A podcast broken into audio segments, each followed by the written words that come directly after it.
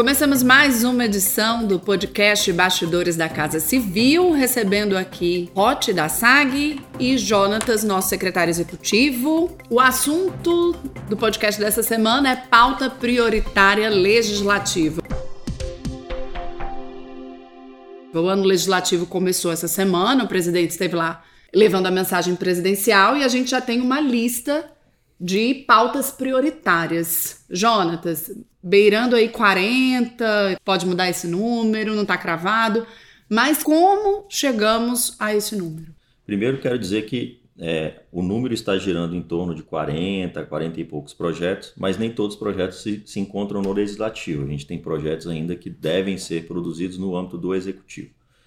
Como que a gente gerou essa lista? A gente fez um processo de muita conversa com todos os ministérios da Esplanada, recebemos informações de todos eles, de quais eram os projetos que eles entendiam ser prioritários para suas pastas. É, passamos por um filtro aqui na Casa Civil para tentar é, ficar bem aderentes àquilo que a gente tem como norte para esse ano, que é economia, a gente precisa controlar a inflação, a gente precisa perseguir uma, um aumento do número de empregos Fizemos então um filtro olhando esses aspectos, fizemos um filtro olhando o que está aderente ao programa de governo, e em função disso a gente chegou numa lista mais enxuta, certo? Então teve diálogo com a Esplanada, teve diálogo com o Congresso Nacional. Então, o Congresso já está ciente desses. Essa lista que a gente vai abordar um pouco aqui hoje foi sim conversada com o Congresso Nacional ao longo dessa semana, é, explicando para eles que a gente está numa visão de criar uma diretriz, um cardápio de projetos que possam serem incluídos na pauta ao longo do ano. A gente sabe que é um ano curto e exatamente por isso a gente está oferecendo então ali aos membros do Congresso um cardápio de coisas que a gente entende serem prioridades para o governo. Então, aderentes ao programa de governo e buscando então essa retomada da economia, geração de empregos, controle de inflação.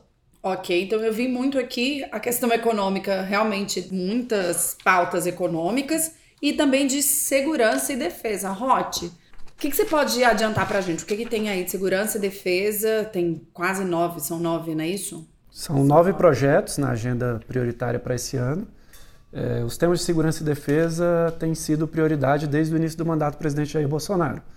Os números alcançados até aqui são muito bons, redução dos crimes violentos e uma série de áreas, né? Mas a gente quer continuar com os avanços. Então, nós temos aí na pauta, por exemplo, é, a classificação da pedofilia como crime hediondo. Um crime que causa impacto em toda a sociedade, que movimenta é, um mercado com um volume financeiro considerável né, e que afronta aí o nosso modo de vida em coletividade. Então, classificar o crime de pedofilia como crime hediondo é uma das prioridades para esse ano. É, também está na, na, lista de prioridades de segurança e defesa avançar na retaguarda jurídica para atuação policial. Um tema que a gente debate, fala sobre ele, debate com a sociedade, com as polícias, é, com as instituições, com o parlamento desde o início do governo, que agora a gente acha que tem condições de apresentar ao parlamento uma proposição que traga aí mais é, detalhamento nos limites da atuação é, policial ao Essa longo do país. não está ainda, a gente vai não apresentar para o parlamento. Esse é o, exemplo, é o exemplo de uma proposição que ainda será encaminhada. É, tem dois projetos muito importantes que diz respeito ao cumprimento de pena. Efetividade no cumprimento da pena por aqueles que foram condenados pela justiça. Então, um deles diz respeito à vedação à saída temporária de presos. Nossa, Aquela imagem que a gente vê a cada feriadão. É, esse ano em alguns estados tem mais de 50 saídas temporárias de presos programadas. E esse projeto ele já está no parlamento e ele veda esse tipo de saída. É, esses presos saem, nem todos retornam. Por vezes os que não retornam são os piores. São os, piores. São os mais perigosos. É. A reincidência no Brasil, a reincidência criminal no Brasil ainda é uma realidade, né? É muito difícil para a gente ver isso. É muito difícil. E qual outro projeto? E o, o segundo nessa mesma linha é o projeto que vai rediscutir o auxílio reclusão. Você, trabalhador, sabe que para levar a renda para casa tem que lutar muito durante o mês, né? É. E a gente vê aí, país afora, pessoas presas recebendo um auxílio por estarem presas do dinheiro público. Isso vem da, dos recursos previdenciários, né?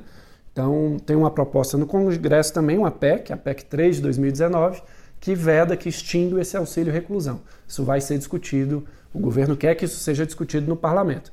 E o último que eu acho que vale a pena, o penúltimo que vale a pena a gente falar da agenda de segurança e defesa, Nerissa, é a redução da maioridade penal. Isso é muito discutido há muito tempo, mas. Um debate já de muito tempo.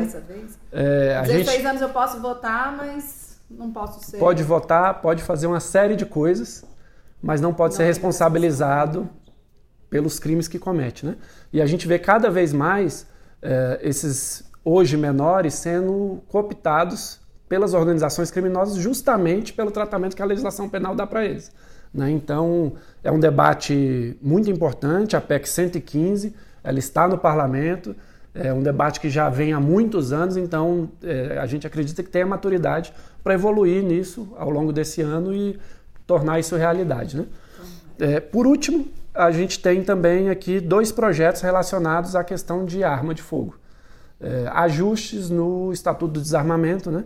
é um compromisso de governo, é, o porte de arma pelos CACs e também a, a, o detalhamento das categorias de armas de fogo que é, podem ser é, portadas. Né? São dois projetos do Congresso que a gente pretende que sejam discutidos esse ano. Economia também tem muita coisa, né, Jonatas? Então, Rote, você fala alguma coisa de economia? Economia eu acho que, que é uma, uma pauta permanente do governo, né? É, o país, para crescer, precisa de avanços nesse cenário.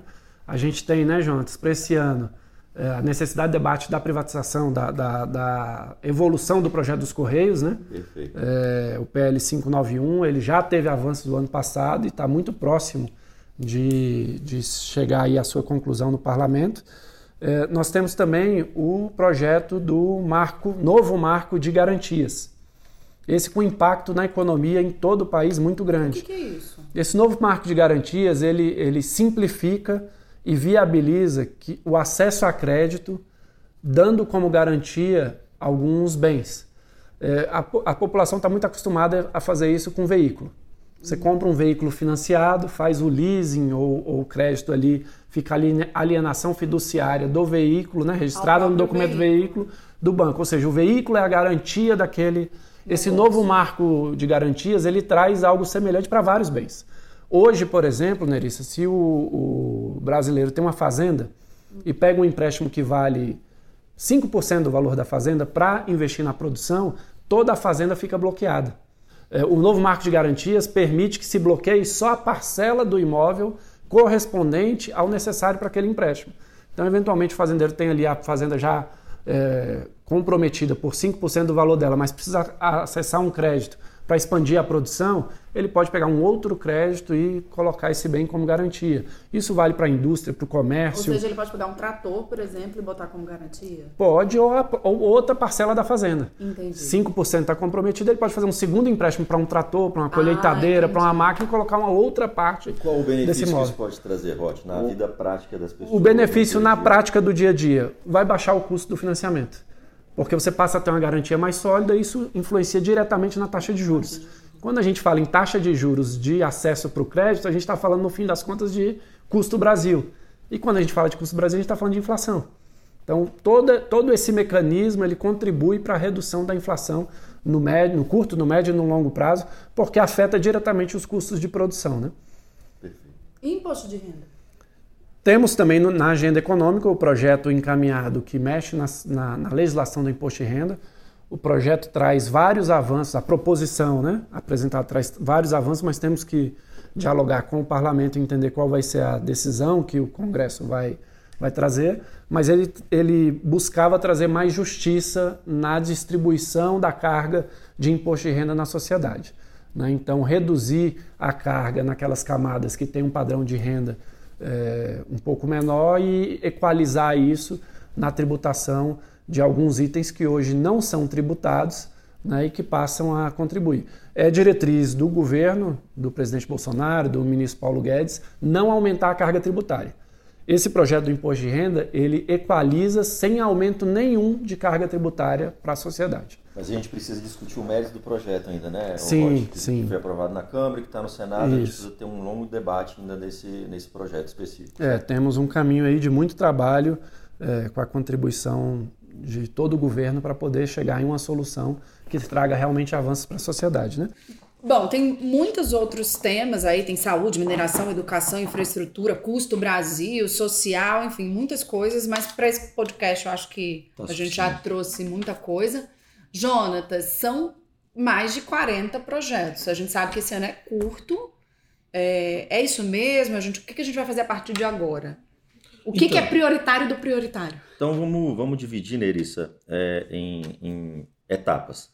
Primeiro, tem coisas que estão dentro do executivo para serem enviadas, tá? Eu destacaria então de prioridade das prioridades o que ainda está sendo elaborado no executivo para envio ao Congresso, um programa de microcrédito que a gente está discutindo muito com o Ministério do Trabalho, com os bancos públicos oficiais, com outros, outros ministérios que têm interface com o assunto. Então, creio que prioridade da prioridade para envio ao Congresso é microcrédito, tá ok?